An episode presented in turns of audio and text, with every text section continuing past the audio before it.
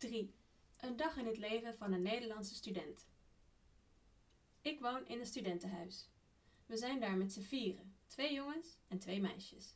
De kamers zijn heel klein. We hebben ook een woonkamer. Daar kijken we televisie en eten we s'avonds samen. We koken om de beurt. Ik word laat wakker als ik geen college heb. Ik hou van uitslapen. Dan loop ik naar de keuken. Daar maak ik koffie en het ontbijt. Na het ontbijt ga ik naar de universiteit. Ik ga vaak naar de bibliotheek. Daar kan ik goed studeren. Thuis is te veel afleiding. Ik moet natuurlijk ook naar colleges. Smiddags lunch ik in de kantine. Daar is het altijd gezellig. Ik zie mijn vrienden vaak. Soms 's middags en soms avonds.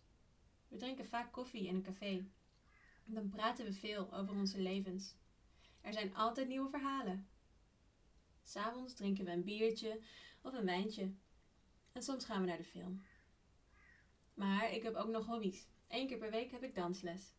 Dat is op dinsdagavond. Dat vind ik altijd leuk. Ik ontmoet er leuke mensen. Na de les gaan we vaak wat drinken. Als ik moe ben, lees ik graag. Zo lang mogelijk.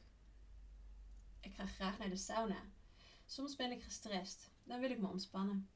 In de sauna voel ik me rustig. Ik denk dan niet aan studeren.